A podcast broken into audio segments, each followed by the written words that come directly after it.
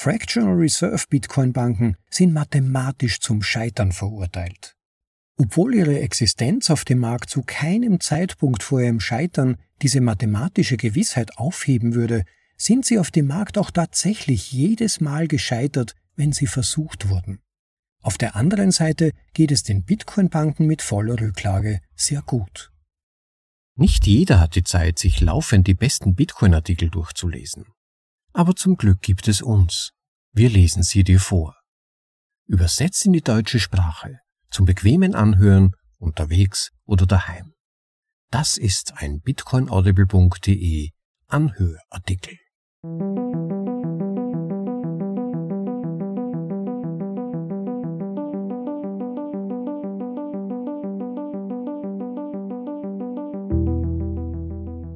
Das Beste in Bitcoin hörbar gemacht. Das ist bitcoinaudible.de.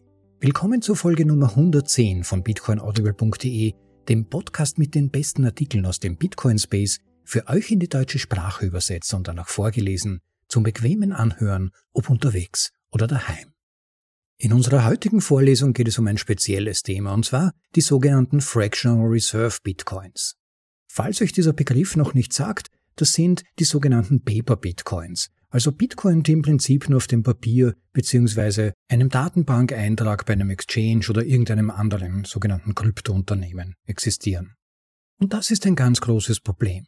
Denn es gibt nun mal nur eine begrenzte Menge an Bitcoin. Im Moment sind das in etwa 19,4 Millionen. Und wenn man dann noch die Bitcoin abzieht, die bereits verloren wurden, auf die also kein Zugriff mehr besteht, dann sind es vielleicht tatsächlich nur 17 oder 16 Millionen Bitcoin. Wenn aber dann tatsächlich mehr davon verborgt oder verkauft werden, dann entsteht natürlich Druck auf den Bitcoin-Preis, und zwar nach unten, abgesehen von sicherheitstechnischen Fragen. Also ein ganz, ganz wichtiges Thema nicht nur für die Gegenwart, sondern auch für die Zukunft von Bitcoin. Und dankenswerterweise hat sich der Autor des heute vorgelesenen Artikels Seha Islam daran gemacht, die innewohnenden Probleme von Fractional Reserve Bitcoining zu erklären und auch einige Vektoren aufzuzeigen, über die versucht wird normalerweise solche nur auf dem Papier bestehenden Bitcoin an den Mann bzw. an die Frau zu bringen. Ich würde mich freuen, wenn es da für den einen oder anderen von euch noch den einen oder anderen Aha-Moment zu entdecken gibt und wünsche euch ein paar spannende Minuten mit dem Text betitelt Ich mag Bitcoin. Kaufe meinen FRB meinen Fractional Reserve Bitcoin von Sea Islam. Im Originaltitel I like Bitcoin. Buy my Fractional Reserve Bitcoin. Wir sind es gewohnt, dass Altcoin-Verkäufer Bitcoinern mit einer Version von Ich mag Bitcoin, kauft meinen Shitcoin kommen. Die vielleicht gefährlichste Klasse von Altcoins und diejenige, die in den kommenden Jahren wahrscheinlich die meisten Bitcoiner in den Ruin treiben wird, ist Fractional Reserved Bitcoin, FRB. Einige Faktoren, die Fractionally Reserved Bitcoin, also FRBs, gefährlicher machen als andere Altcoin-Systeme, sind im Folge aufgeführt und werden im weiteren Verlauf dieses Artikels näher erläutert. Bitcoiner sollten sich dieser Taktiken bewusst sein, um sie zu erkennen und sie bei Bedarf zu ignorieren oder zu verwerfen.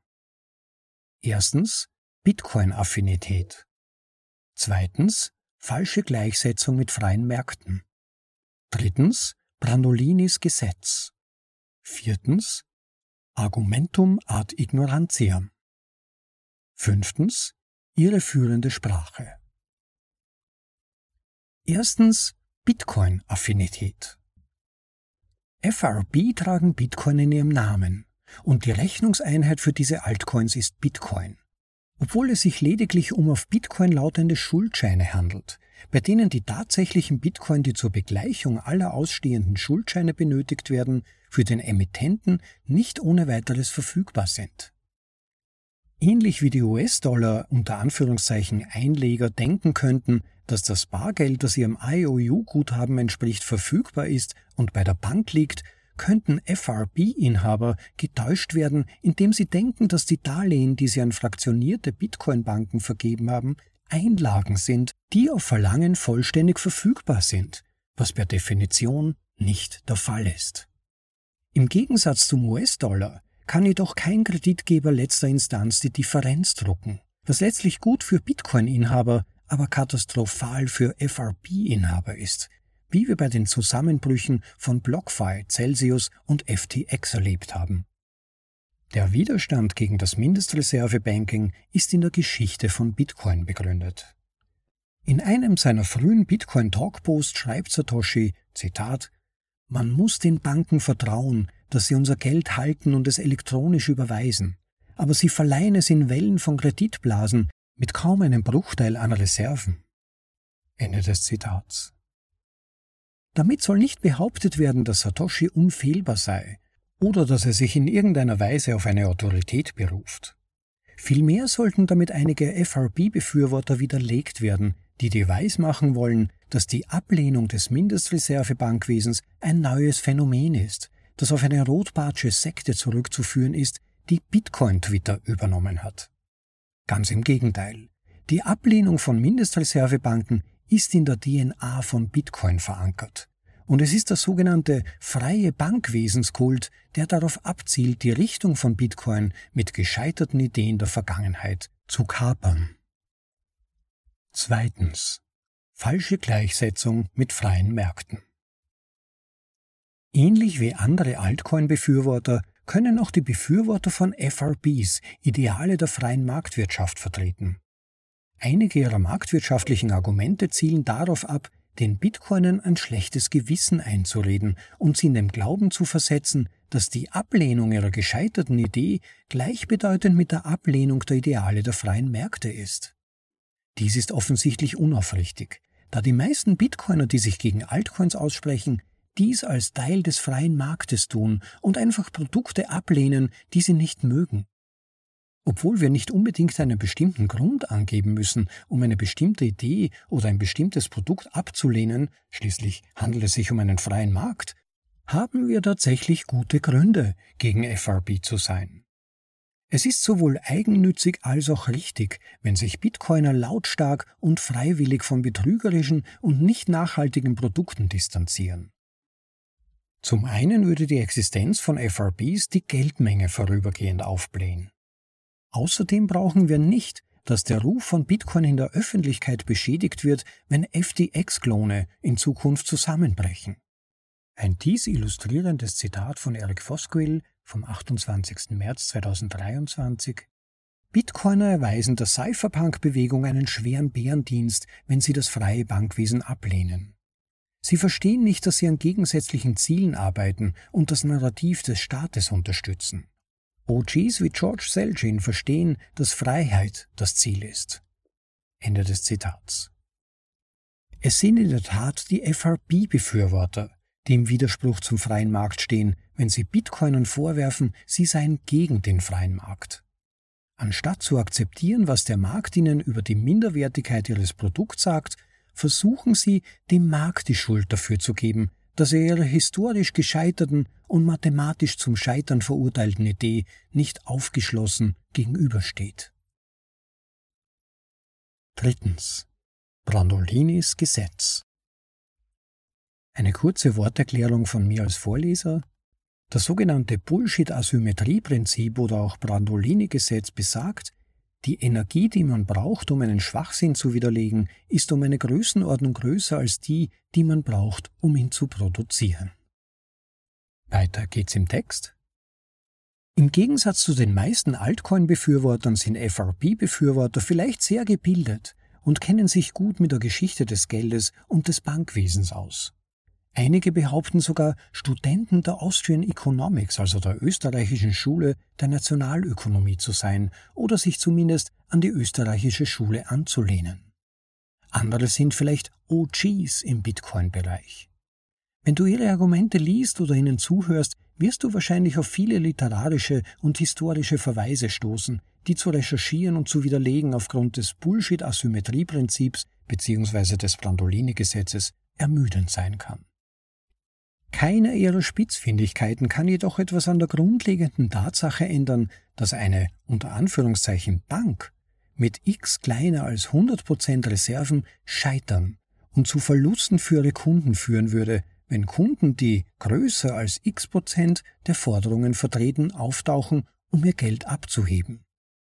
Wenn sich die Zeit der Unendlichkeit nähert, nähert sich die Wahrscheinlichkeit, dass größer als x Prozent der Forderungen eine Rückzahlung verlangen, der Gewissheit. Viertens. Argumentum ad ignorantiam oder ein Argument für Ignoranz. Die Befürworter der Fractional Reserve Bitcoin konnten die obige mathematische Aussage manchmal mit historischen Beispielen des freien Mindestreservebankwesens. Dabei ignorieren sie die Mathematik und erklären sie zu einem Problem, das der Markt lösen kann, als ob die Märkte die Mathematik ändern könnten. Sie überspielen auch die Tatsache, dass ihre Beispiele historisch sind, das heißt gescheitert und heute nicht mehr existent. Sie behandeln die historischen Beweise für spektakuläre Misserfolge so, als ob diese Beweise ihre Argumente stützen würden. Ein Beispiel, wie Murray Rothbard anmerkt, ist, wie freie schottische Banken 1797 die Spekulationszahlungen aussetzten, als England dies tat, und wie England diese Aussetzung bis 1821 beibehielt. Freie Banken sollen nicht in der Lage sein oder wollen, die Spekenzahlung auszusetzen und damit die Eigentumsrechte ihrer Einleger und Noteninhaber zu verletzen, während es ihnen selbst erlaubt ist, ihre Geschäfte fortzusetzen und ihren Schuldnern die Zahlung aufzuzwingen. Die Befürworter der FRB argumentieren, dass wir einfach nicht das richtige Umfeld für das Gedeihen von Banken mit Mindestreserven hatten. Dies ist ein Appell an die Ignoranz und Unwissenheit, ähnlich wie Kommunisten argumentieren, dass wir nie einen echten Kommunismus erlebt haben, wenn man ihnen die Beweise für dessen historisches Versagen vorlegt. Im Gegensatz zur gescheiterten Geschichte des sogenannten freien Mindestreservebankwesens, wie zuletzt bei BlockFi, Celsius und FTX, gibt es ein wachsendes Ökosystem des 100% Reservebankwesens und der dazugehörigen Tools, die Bitcoin verwenden einschließlich Cashew, Fedimint, das Lightning Network und das Liquid Network. Ein Zitat von Sevetin Amus vom 28. März 2023 Das ist der Grund, warum es im korrupten Fiat-Kartellbankensystem nur Banken mit Mindestreserven gibt. Und deshalb werden Banken mit Mindestreserven in einem ehrlichen freien Geldmarkt wie Bitcoin, wo nur Banken mit vollen Reserven überleben, ständig zerstört. Ende des Zitats. Die historischen Daten, insbesondere bei Bitcoin, begünstigen hundertprozentige Reservebanken. Die zuvor erwähnten Projekte verfügen über Möglichkeiten zur Skalierung, während keine FRB-Lösung die Fähigkeit bewiesen hat zu überleben, geschweige denn über fehlerhafte Gedankenexperimente hinaus zu skalieren. Fünftens. Ihre führende Sprache. Bei den Befürwortern von FRB ist die Sprache, mit der sie ihr Produkt beschreiben, von Bedeutung.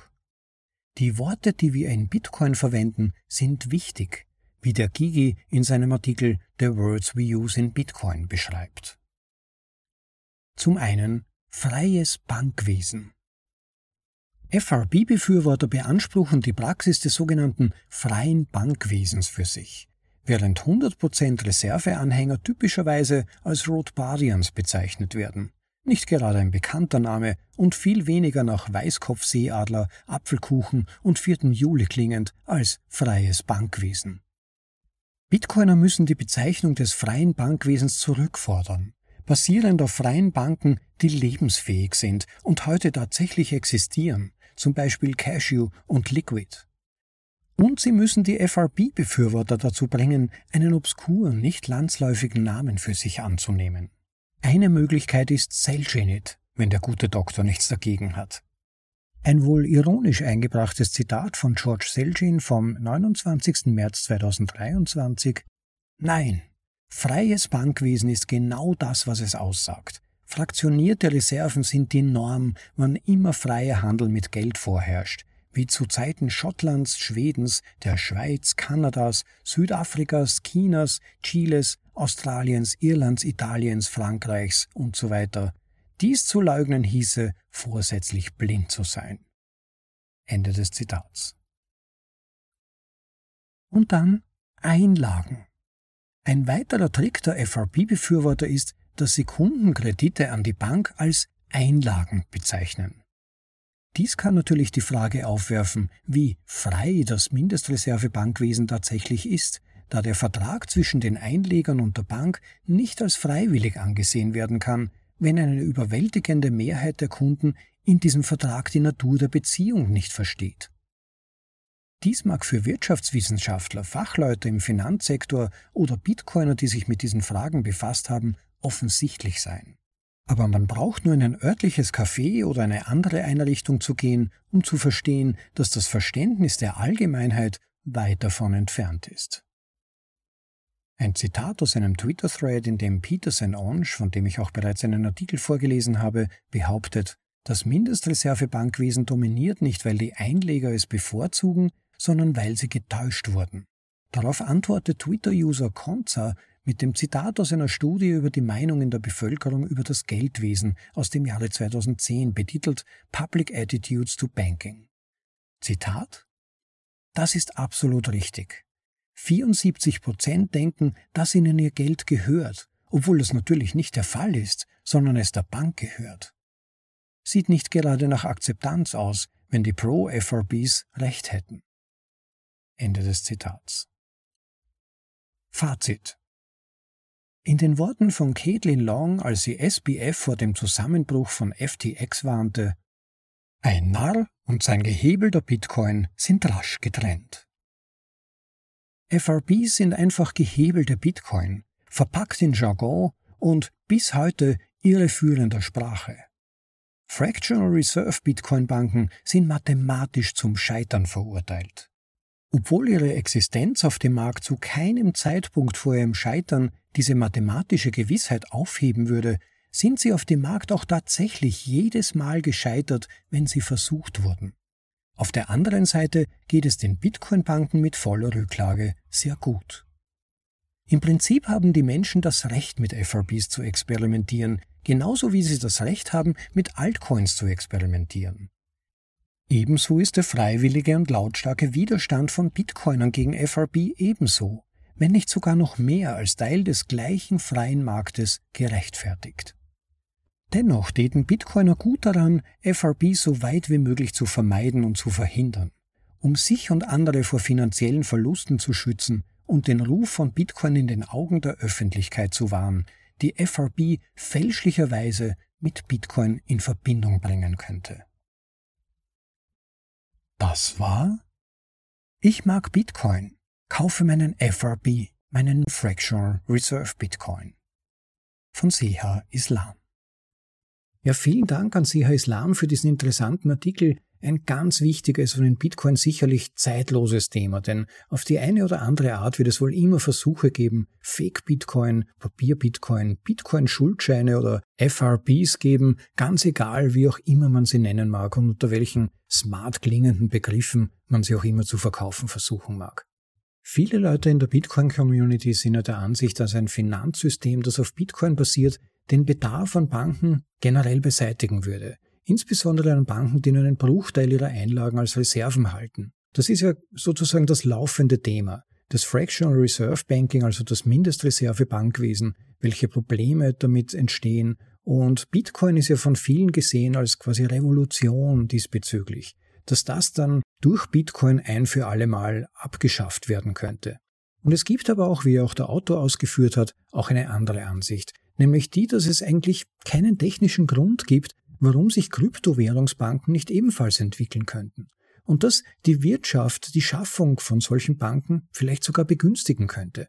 Es gibt also Vertreter für beide Denkrichtungen. Solche, dass Bitcoin ultimativ zur völligen Abschaffung und äh, Unnötigmachung von Banken führen könnte und dann Vordenker wie zum Beispiel der ehemalige Chefredakteur von CNBC, John Carney im Jahr 2013, sind ja schon fast selige Zeiten, kann man sagen. Ich habe da ein bisschen nachgeschaut und er hat schon damals gesagt und ist eher davon ausgegangen, dass Banken Kryptowährungen wie Bitcoin wahrscheinlich integrieren werden. Und sogar einer der wichtigsten Finanzkonzerne der Welt, Mastercard, haben bereits im Jahr 2018 schon ein Patent angemeldet, das ja im Prinzip ein Bitcoin-basiertes Mindestreserve-Bankwesen für ihre Kreditkarten ermöglichen würde. Und Mastercard ist tatsächlich auch aktuell vor allem als Kartenanbieter für Crypto-Exchanges und Services aktiv. Zum Beispiel ist erst vor wenigen Tagen ein Debitkartenservice von Bybit, ich glaube der drittgrößte Exchange weltweit, in Zusammenarbeit mit Mastercard vorgestellt worden. Ja, und wenn ich schon bei Mastercard bin, diese Firma versucht sich ja nebenbei auch auf dem sogenannten Sicherheitsmarkt, ich würde vielleicht eher sagen Überwachungs- bzw. Nachverfolgungsmarkt, ähnlich wie Chainalysis. Und da soll ihr Service dann darin bestehen, dass sie Drittanbietern für vor allem internationale Transaktionen beglaubigen, dass sie der sogenannten Travel Rule entsprechen. Jedenfalls ist es aus meiner Sicht auf jeden Fall anzunehmen, dass Banken Kryptowährungen wie Bitcoin integrieren werden oder vielleicht zumindest mit Banken vergleichbare Unternehmen, wie jetzt zum Beispiel ja auch schon die Exchanges, von denen ja auch einige tatsächlich anstreben, Banken zu werden, äh, Kreditkartenunternehmen und so weiter. Also das macht aus meiner Sicht am meisten Sinn. Nicht zu vergessen ist ja auch, dass über die Zentralbankenwährungen, die sogenannten CBDCs, den Banken vermutlich auch früher oder später kalter Wind ins Gesicht blasen wird. Insofern werden sich die schon umsehen müssen, um zusätzliche Geschäftsmöglichkeiten, die werden nicht einfach zusperren, sofern sie nicht pleite gehen oder in die Pleite getrieben werden, gezielt von den Zentralbanken. Insofern werden sich da, glaube ich, doch einige Türen auch noch weiterhin öffnen und Banken werden da sicherlich zu Dienstleistern werden. Und bezüglich der Vorstellung, dass Bitcoin äh, das Bankenwesen komplett ersetzen wird in absehbarer Zeit, es ist auch schwer anzunehmen, dass sogar Bitcoin in kurzer Zeit so massive Adoption erfahren würde, dass es von einem Tag auf den anderen plötzlich keine Brücken mehr zu Unternehmen, Banken und so weiter bräuchte, die ja noch ausschließlich im Fiat-System operieren. So schnell wird dieser Wechsel nicht vollzogen werden können. Das heißt, zumindest für eine vielleicht auch länger dauernde Zwischenphase wird es auf jeden Fall Banken oder bankenähnliche Konzerne weitergeben aus meiner Sicht. Ja, und ganz im Gegenteil sogar. All diese Layer, die raschere Zahlungen, rascheres Clearing von Zahlungen ermöglichen, sind ja sogar wesentliche Voraussetzungen dafür, dass sich Bitcoin im realen Leben einfach und praktisch einsetzen lässt. Da könnte man natürlich die Layer 2 und 3 Lösungen wie beispielsweise Lightning Network als Entlastungsschiene, als Entlastungsebene sehen, aber Banken und das bisherige Geldsystem mit Erweiterungen in den Kryptobereich hinein werden sicherlich weitere Entlastungsvektoren sein, über die dann Zahlungen rascher und einfacher abgewickelt werden können. Lösungen für den Alltag, einfache Lösungen, für die Masse gewissermaßen. Für all die Leute, die sich nicht erst hunderte Stunden lang in Bitcoin einlesen wollen oder sich über Cold Wallet Storage Lösungen Gedanken machen, sondern die mit einer Hot Wallet herumlaufen und sie auf schnelle und einfache Weise im Alltag verwenden möchten. Also wird es wohl immer Bedarf für einfach zugängliche, komfortable, aber halt auch zentralisierte Finanzservices geben. Das sehen wir sogar jetzt schon mit Coinbases, Custodial, also Aufbewahrungsservices, mit Hodel Hodel für Darlehen beispielsweise oder GetLB für Lightning. Und aus solchen zentralisierten Plattformen könnten rasch ja, quasi Banken werden. Die Frage ist eher, ob es vermeidbar oder verhinderbar ist, dass diese Services auch zu Mindestreserve-Banking-Systemen werden oder Teilbereiche davon es werden. Aber es ist jedenfalls mal wichtig zu verstehen, dass das Bitcoin-Protokoll an sich die Bildung von Mindestreserve-Plattformen in keiner Weise ausschließt und das zeigt ja auch der Artikel auf. Die entscheidende Frage ist eher, ob ein solches Unternehmen längerfristig wirtschaftlich lebensfähig sein kann und ob es überhaupt Wege gibt, sich vor Betrug oder einem Scheitern der Bank bzw. des Unternehmens abzusichern. Denn ein Scheitern von solchen Unternehmen, von solchen Pseudobanken oder Krypto-Bitcoin-Banken ist keineswegs ausgeschlossen. Das haben wir allein im Verlauf der letzten zwölf Monate ja wirklich oft genug bemerkt und lernen müssen. Und wer da jetzt noch nicht seine Lektionen daraus gelernt hat, dem ist vermutlich ohnehin nicht zu helfen. Nur ein kleines Beispiel, allein 2018, das ist ja schon fünf Jahre her, gab es Verlust durch Diebstahl im Kryptobereich in Höhe von einer knappen Milliarde US-Dollar. Und man braucht jetzt nur ins letzte Jahr zurückschauen, wie viel es da war. Also zum einen scheinen viele Leute tatsächlich nicht zu lernen, insofern auch die Relevanz dieses Artikels und warum ich mich dafür entschieden habe, ihn ins Programm zu nehmen, euch vorzulesen. Und zum anderen führt aber natürlich auch mehr Adoption von Bitcoin zu immer mehr Möglichkeiten und zu immer mehr Kapital, das in den Markt fließt und zu immer höherer Versuchung, auch so etwas wie Fractional Reserve Bitcoin anzubieten. Für die Konsumenten, für Leute wie du und ich, knüpft sich daran also unweigerlich die Frage, ob ein Unternehmen, mit dem man auf diesem Markt zu tun hat, ein ehrlicher Marktakteur ist. Denn ehrliche Mindestreservebanken, wenn wir sie mal als solche bezeichnen wollen, können nur innerhalb sehr enger Grenzen Bitcoin bereitstellen. Konkret sind diese Grenzen ein endliches Vielfaches, so heißt der Fachbegriff, des Betrages der ausstehenden Bitcoin. Nicht so wie bei Fiat-Mindestreservebanken theoretisch unendlich, weil die Zentralbank oder der Staat als Kreditgeber der letzten Instanz einfach weitere Währungseinheiten drucken kann, um damit die Ansprüche der Leute, die zum Beispiel ihre Einlagen abziehen wollen, zu bedienen. Also wenn ein Bankrun stattfindet beispielsweise, dann die Zentralbank einspringt und das nötige Kapital zur Verfügung stellt, sodass die Bank sich daran bedienen kann und die Ansprüche abdecken, das ist halt bei Bitcoin nicht möglich. Da gibt's keine Zentralbank, die auf Knopfdruck weitere Bitcoin erzeugen kann, um dann das entsprechende Unternehmen zu retten. Wenn also Mindestreserveunternehmen im Bitcoin-Bereich beispielsweise Reserven in Höhe von 10% der Einlagen halten würden, dann wäre die maximale Menge an Bitcoin, die von all diesen Mindestreserveunternehmen geschaffen werden könnte, das Zehnfache des ausstehenden Betrags der Bitcoin. Also im gerade erwähnten Beispiel 210 Millionen Bitcoin bei 10% Reserve. Das Problem ist nur, weil die menschliche Gier nun mal unbegrenzt ist, wird es wohl immer wieder Versuche geben, diese Grenzen zu überschreiten, wie ich schon vorher erwähnt habe, also zu schwindeln und zu betrügen. Und das kann sogar Unternehmen betreffen, die irgendwann mal als faire Akteure begonnen haben.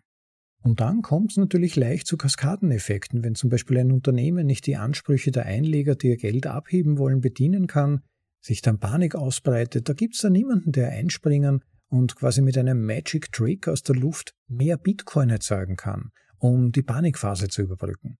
Diese Unternehmen gehen dann pleite. Da führt kein Weg dran vorbei. Zumindest Bitcoin-Pleite.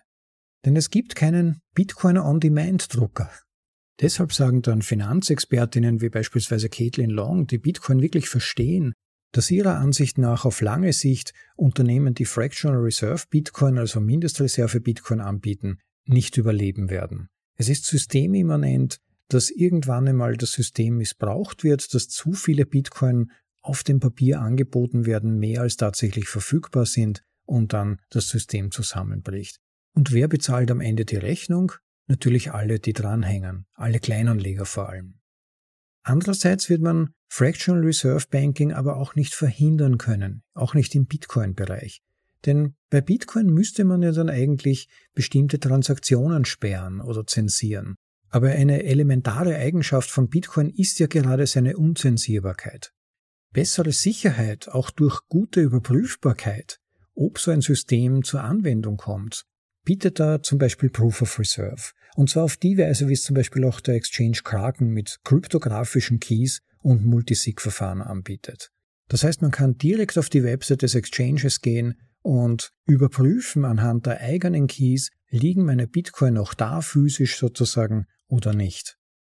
Das bietet maximale Sicherheit, so wie das bei einem zentralisierten Unternehmen überhaupt möglich ist. Multisig-Verfahren natürlich noch besser, wie zum Beispiel bei Hodel Hodel das angeboten wird. Ja, und für diese Plattform Hodel Hodel, die ja nebenbei erwähnt auch KYC-freien Kauf von Bitcoin anbietet, findet ihr einen Anmeldungslink beim Eintrag zu dieser Episode. Schaut da mal rein. Wenn ihr noch nicht angemeldet seid, nutzt diesen Link, dann spart ihr nach der Anmeldung beim ersten Kauf einige Prozent der Exchange-Gebesen. Ja, also Conclusio, sicherstellen, dass ihr eure Keys kontrolliert, sicherstellen, dass die Bitcoin, die ihr gekauft habt, wirklich euch gehören, dass ihr physischen Besitz über sie ausübt, indem ihr eure Keys kontrolliert. Nur wer seine Keys hat, und zwar nicht die Keys des Exchanges oder das Anmeldepasswort zum Exchange oder sonst einem Service, sondern seine eigenen Bitcoin halten. Dann habt ihr volle Kontrolle darüber und könnt vermeiden, dass sie von Dritten zur Spekulation oder womöglich sogar zur Preisunterdrückung von Bitcoin eingesetzt werden. Not your keys, not your Bitcoin. Hold your own keys, baby. Ja, das war's mal für heute. Ich würde mich freuen, wie immer, wenn ihr spätestens jetzt einen Like-Click abfeuert und natürlich vor allem aber auch unseren Podcast abonniert, damit ihr auch keine Folge verpasst. Das Abonnieren klappt in den meisten Apps ja einfach über den Subscribe-Button, den Abonnieren-Button. Ganz toll wäre es, wenn auch du einen kleinen Beitrag leisten könntest, dass wir vielleicht sogar noch in diesem Jahr die 1000 Subscriber-Schwelle von YouTube überschreiten. Auf YouTube findet ihr uns, indem ihr einfach nach bitcoinaudible.de sucht. Da sollte dann unser Channel aufpoppen und da bitte Subscribe klicken. Ja, und wer ganz besonders tatkräftig unterstützen möchte und sicherstellen möchte, dass es den Podcast und die Vorlesungen auch in Zukunft gibt, fasst euch ein Herz, gebt Value zurück, gemäß dem Value-for-Value-Prinzip und schickt uns Sites. Gebt Wert zurück. Wenn ihr nach dem Zuhören das Gefühl habt, hm, wieder was dazugelernt oder ah, ein Aspekt, den ich bislang noch nicht bedacht habe, vielleicht wollt ihr dann eurem Herzen einen Stoß geben, eure Lightning Wallet zücken und Sets an uns schicken. Das hilft, den Betrieb aufrechtzuerhalten und ist natürlich vor allem auch eine Motivation, eine große Motivation sogar, ganz offen gesagt, weil zurückgeschenkter Wert einfach am besten und am glaubwürdigsten darstellt, dass das, was ich hier tue, für euch auch Wert darstellt. Ja, und vielleicht, daran möchte ich wieder mal erinnern, hilft ja auch unser kleiner Bounty-Wettbewerb dabei, euch ein Herz zu fassen. Wer bis zum Ende dieses Halbjahres unsere Vorlesungen mit dem größten Betrag insgesamt unterstützt, erhält 36.000 Sites, also dreimal 21.000 wieder zurück. Auf diese Weise möchte auch ich etwas für diese großherzige Geste von euch zurückgeben. Dafür aber bitte nicht vergessen, wenn ihr einen Betrag schickt, sei es mit PayPal oder über Lightning Network oder Bitcoin direkt, schreibt bitte im Tag oder im Zusatzkommentar dazu, von wem sie stammt. Einfach ein Pseudonym oder was auch immer, nur so, dass ich dann letztendlich auch zuordnen kann, von wem die Beträge insgesamt am höchsten waren wenn ihr daran teilnehmen wollt. Ja, ich lasse es dabei mal stehen und wünsche euch wie immer noch einen großartigen Tag. Genießt das Leben, liebe Leute, und ich freue mich, wenn ihr auch beim nächsten Mal wieder dabei seid. Ciao, euer Rob.